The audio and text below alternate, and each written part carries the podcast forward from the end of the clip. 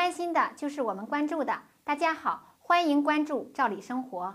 今天呢，我们来聊聊跟我们每个人都息息相关的话题，就是我们的账户安全。前段时间呢，有个段子说，微支付时代的到来，让小偷这个绵延了几千年传统的行业受到了重创。大家都不怎么带现金了，小偷们即使得手，也拿不到多少现金，无非是几张卡。咱们出门只要保护好自己的手机，问题就不大。可是您想过吗？如果您的银行卡密码或者手机支付账户被破解了，损失可就大了。现实生活中呢，这样的案例也是数不胜数的。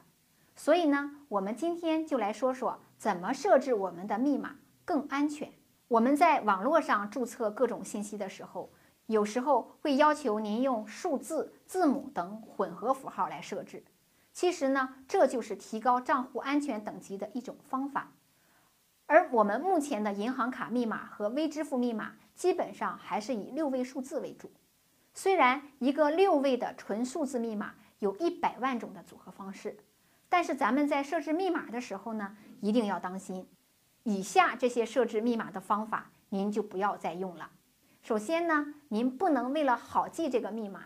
用一个特别简单、常见的数字来设置密码，就像很多银行或者其他机构给咱们设置的初始密码一样。比如说六个六、六个八、六个一、六个零，或者一二三四五六等等，被人家一试就试出来了，安全等级特别低。第二呢，就是您用自己的生日来设置密码。如果您的身份证和银行卡一起被小偷偷了，或者被别有用心的人捡去了。那利用身份证上您的生日一式密码也是很容易得手的。说到这儿呢，还得提醒您，尽量不要把银行卡和身份证放在一起。如果拿到您身份证和银行卡的人跟你长得很像，去银行办理个挂失、换个密码什么的，一旦又蒙混过关，损失就更大了。第三个呢，还有人用自己的手机号后几位数字或者车牌号来设置密码，这个也不是很安全。要是被认识您的人得手了，是不是也不安全呢？所以呀，我们建议您，关于银行卡密码，您可以用组合数字来设置。比如说，您最常用的密码加入家人生日的两位数字，这个安全性就要高一些。除了银行卡呢，更容易发生问题的就是您使用手机进行微支付时设置的密码。那么，手机支付的安全呢？第一道密码就是锁屏密码。